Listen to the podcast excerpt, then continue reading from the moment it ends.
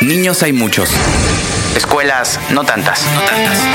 Rock por la escuela. Rock por la escuela. Un esfuerzo de músicos por construir un recinto donde se formen los futuros habitantes del planeta.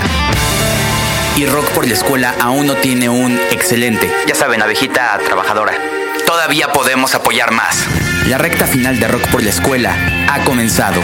Artistas y eventos donando sus ganancias para construir una escuela. Fobia, Moderato y Liquids han dado algunas cosas para construir el todo de unos niños. Ingresa a mercadolibre.com.mx. Pon en el buscador las palabras Rock por la escuela y apoya la causa. Entren. Entren. ¡Entren! Y aquí pues sí, no es como el teletón que así ya saben, donan peso por peso y para evadir impuestos y esas cosas. Aquí sí es por una escuela. El teletón también, pero pues es Televisa. Regacho. Dixo y Prodigy MCN apoyan. Este es el podcast de Fernanda, de Fernanda Tapia. Podcast por Dixo y Prodigy MSN. Las calles reporteando para Dixo y los taos de Fernanda Tapia. Creo que es la primera vez que salgo en mi vida a marchar. Es la marcha gay, la, la Navidad gay. La gente pues, es un chingo y creo que es la vigésimo novena ocasión en que se celebra. Pues no es marcha ni manifestación, es más bien una fiesta, celebración exactamente. Y eh, un compañero, un compañero homosexual, bastante alegre y muy listo, viene aquí, me lo encontré. Omar, ¿cómo estás? Bien, bien, y aquí en la marcha, super padre y con muchísima gente, celebrando un año más la diversidad sexual. A ver, yo no soy tan tan diestro en estos asuntos y para que no este salga yo a relucir luego luego, este man nos va a contar un poquito de historia. ¿Cómo, cómo comenzó todo esto? Bueno, ya la marcha tiene celebrándose 29 años y la primera vez que salieron a las calles eh, fue un grupo de compañeras transgénero eh, de las marchas de conmemoración de, los acontecimientos de- del 2 de octubre. Eh, años después ya se empezó a organizar como el colectivo gay eh, y ya empezaron a, celebrar a la par que con el resto de las ciudades del mundo eh, en estas fechas la marcha de la diversidad sexual de la Ciudad de México. Fíjense, chavos, en Nueva York hace muchos años hubo una redada en un barrio gay, eh, ustedes ya deben conocerlo, y en, en algunos clubes hubo hasta muertos. Así se dio inicio a- al siguiente fin de semana, bueno, hubo una, hubo una manifestación, hubo protestas por estos actos de discriminación institucional y del gobierno. Y bueno, año con año, el primer fin de, el último fin de semana de junio se celebraba eh, esta protesta y esta, esta, este grito y esta voz levantada de bueno, el mundo es de colores. Y en México, bueno, pues eh, la coyuntura del 68 y otros movimientos dieron pie también a esta celebración. Fíjense, en el 68 empezó esto, estamos en el 2007 y en otro pinche mendigo sexenio azul y las cosas no han cambiado mucho. Sigue habiendo, eh, bueno, asesinatos por homofobia, discriminación, eh, bueno, ¿qué les digo yo de las enfermedades y del descuido de la sociedad y del gobierno? No solo de México, de todo el mundo, eh, para atender a la, a- la diversidad, no solo sexual, sino de todo tipo, ¿no? Omar, ¿por qué celebras tú? La onda de salir a las calles y celebrar es eh, sentirte parte de este movimiento, de sentirte parte de la diversidad y pues no sé, personalmente saber que, que, puedes estar fuera del closet y que, y que se puede vivir fuera del closet y que puedes ser plenamente feliz sin tener que ocultarte detrás de, de- una pared o de un closet. Acuérdense que este mundo, eh, bueno, nosotros y los otros, todos cabemos. Y de, los que, y de lo que les contaba hace un momento, de aquello de la. Pues de poco progreso y avance en eso de la tolerancia, pese a que estos movimientos ya tienen un, un par de décadas. Aquí tengo un compañero, Jorge, ¿cómo estás? Bien, bien, muchas gracias Arturo. Les voy a contar, Jorge, hace dos meses, Tres meses ya. hace tres meses, sufrió un ataque bastante violento que pues casi le cuesta la vida. Está hoy marchando sobre reforma al lado de, del camión de la música y entre un chingo de gente. Oye, mano, ya estás vivo, ya estás contento y yo te veo bien, celebrando y acá chido, participando. Pero cuéntame, ¿cómo estuvo esa experiencia? ¿Te agarraron a golpes y casi te matan? Ya, mira, fue muy, muy chistoso porque, bueno, ahora ya se considera que la calle esta de Hamburgo, pues es como que ya la calle gay de México. Yo acudí ahí a un centro nocturno, pero tuve el error de no dejar mi carro en el ballet parking, sino lo dejé una, una calle atrás. Y saliendo tres tipos me atacaron como a las 3 de la mañana un sábado y pues sí, me hicieron una herida en el ojo izquierdo de cuatro puntadas y esto me provocó un hematoma en el parietal derecho del cerebro y pues sí, en efecto casi me cuesta la vida. Diciendo que estábamos pues en la zona supuestamente de más tolerancia o de más respeto hacia la comunidad gay. Ahora, imagínense, eso pasa en la calle gay de México, como ya dijo Jorge. Imagínense lo que ha de pasar, pues, eh, ya en comunidades rurales, ¿no? O sumamente tradicionales y religiosas, sino en las áreas conurbadas de la Ciudad de México. La cosa está dura, ¿no? No, definitivo. Yo creo que todavía a la sociedad mexicana le hace falta mucho por madurar en la cuestión de la tolerancia hacia la diversidad sexual. Eh, sí debemos de recordar que somos un país machista y yo creo que todavía aún en el siglo XXI estamos en, pues en, pañales en esa situación.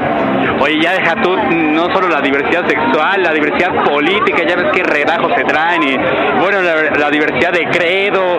Eh, vaya, este mundo, pues en este mundo cabemos todos, ¿no? No, en definitivo, yo creo que muchas veces si la gente, hay algo muy chistoso, ¿no? Tú te enteras que tienes un amigo gay y así como que sí, soy la persona más abierta del mundo y te acepto y, y te tolero, ¿no? Pero resulta muy diferente cuando te enteras que tienes algún familiar directo gay, alguna persona dentro de tu familia gay, entonces cuando empiezan los conflictos, entonces una doble moral en torno a toda esta situación. Ya le están oyendo ustedes de Jorge y de Omar, unos chicos que vienen aquí en la marcha eh, gay en, en esta ocasión pues para reflexionar, para ponernos a pensar, vamos a seguir eh, caminando aquí con el contingente que es enorme, que no sé cuántas personas vengan ahorita, son muchísimas, y vamos a seguir recolectando eh, testimonios. Gracias Jorge. Por nada Arturo. Gracias por contarnos tu experiencia. Vamos a seguir aquí reporteando para eh, Fernando Tapia. ¿Cómo es la marcha gay y es la marcha de la diversidad sexual? Pues evidentemente hay de todo. Y, y ahí de lo todo que hay, pues hay chicas y hay muchas. Y muy guapas también, claro. Debo decir que muy, muy guapas. Y me toca una al lado. Magali, ¿cómo estás? Hola, bien, ¿y tú? Yo ando agarrando a todo el mundo. Ustedes no creen que aquí ya vengo planeado. Yo, yo a quien me encuentro le pregunto. Me contesta a esta bizcocho. Y este, pues, ¿qué te trae a celebrar la marcha gay? Diversidad, celebrar ser como eres, tomar las calles un día y mostrarte como eres siempre. Oye, Magali, ¿tú te las has visto duro? Eh, ¿Estás visto ruda en, eh, en la vida? Aquí, ¿cómo, ¿cómo sorteas tu sexualidad en México? Bueno, no es una cosa muy fácil que digamos. Es, depende en- del ambiente en el que te muevas. Para mí no,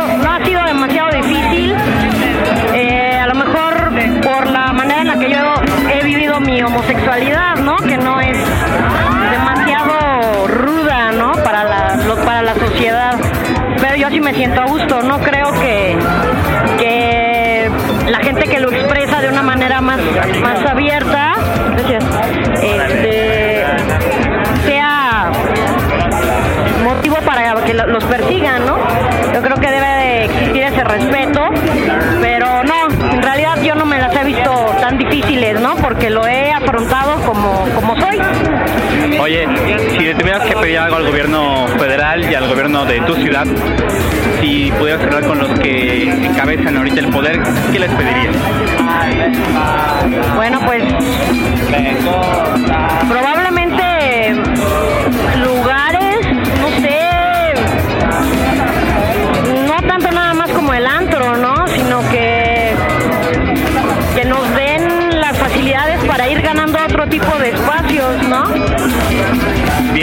Magali. Mil gracias por, compartirnos este, este punto de vista tuyo. Vamos a seguir en la marcha, que, híjole, yo ya me estoy deshidratando, a ver si alguien me pasa un refresco.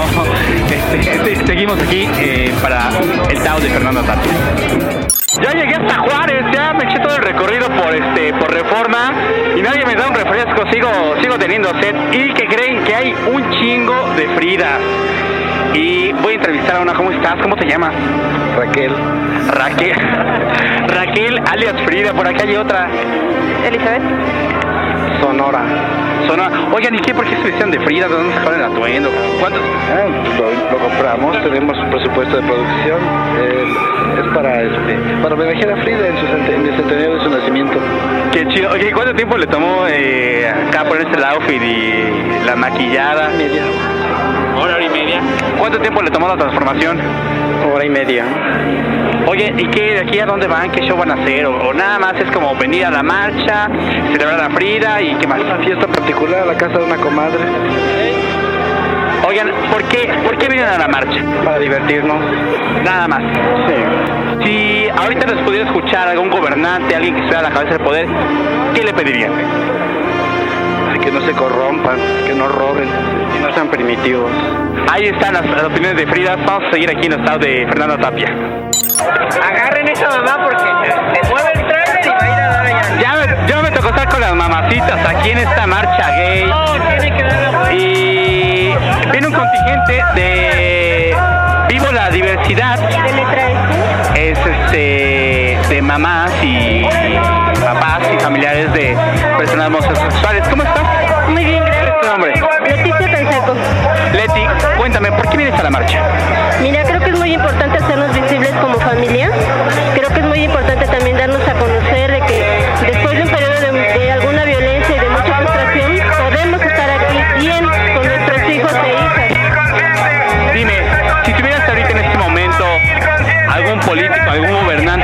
pedirías?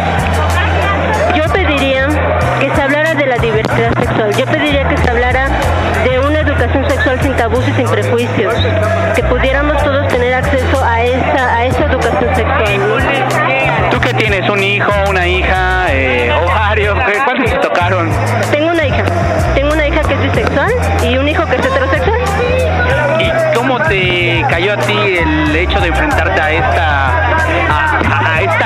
de tus hijos? ¿Cómo lo enfrentaste? ¿Cómo fue al principio? Fue muy duro, muy doloroso, precisamente porque no sabía yo nada acerca de la homosexualidad. Yo no sabía que había gente homosexual, es más, yo solo pensé que había gente heterosexual nada más. Entonces fue muy duro, muy doloroso y con mucha violencia, mucha violencia. ¿Mucha violencia de qué tipo? ¿Qué, qué, qué se bebía? De toda la que te imagines, había violencia psicológica, yo la agredía mucho, casa, ella de mí, yo de ella, este, la ignorancia, él no está, no pasa nada, aquí no vive esta niña, una total es, mm, invisibilidad. ¿Cómo decides darle la vuelta a esto? ¿Cómo cambia tu posición, tu opinión de esto? ¿Cómo decides acercarte a tu hija? Y bueno, ¿cómo llegaste hoy a este contingente? ¿Cómo estás en la marcha? Mira, me dolía mucho lo que estaba pasando, mucho. Yo no pero algo estaba pasando.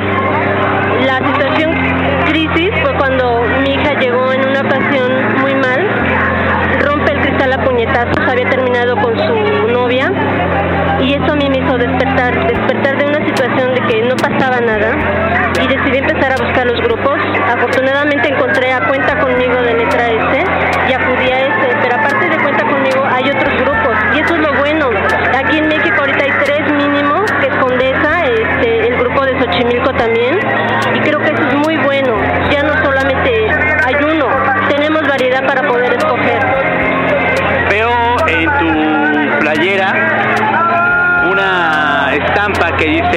Nacional contra la Homofobia, sí a la diversidad y católicas por el derecho a decidir. ¿Tú profesas la religión católica? Sí, soy católica y eso fue también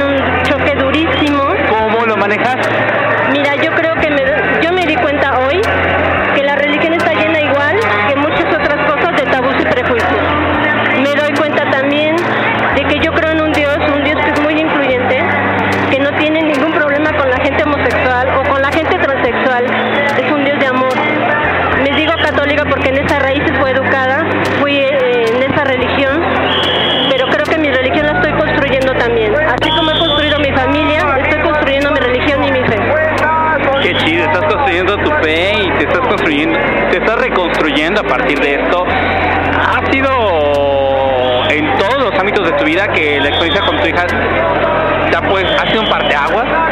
Totalmente. Yo ahora también me cuestiono mi propia heterosexualidad. Jamás lo pensé, jamás, Wow. jamás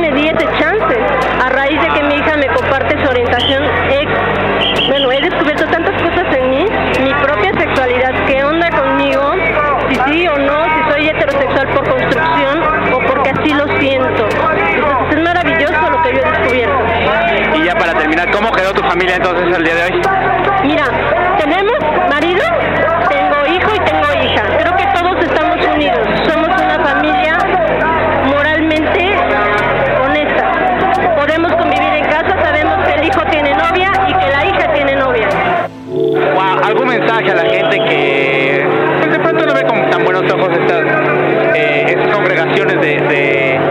comunidades? ¿Algún mensaje? Yo solamente diría, si yo en el momento en que mi hija me comparte su orientación, yo hubiera sabido que los seres humanos nacemos con una de las tres orientaciones sexuales, O hasta más. o hasta, bueno, hasta ahorita conocidas, híjole, sería maravilloso. Yo no hubiera pasado todo lo que pasé, ni me hubiera dolido todo lo que me dolió. Sobre todo la violencia que vivimos en casa. Bien, Leti, pues mil, mil gracias. Este, compartirnos su historia. Está interesante, ¿eh? está para pensarse. De verdad, ustedes allá en, en- donde escuchen esto, pregúntense si su religión, si su sociedad, si todo lo que ustedes creían, este, pues ya está escrito en piedra, ¿no?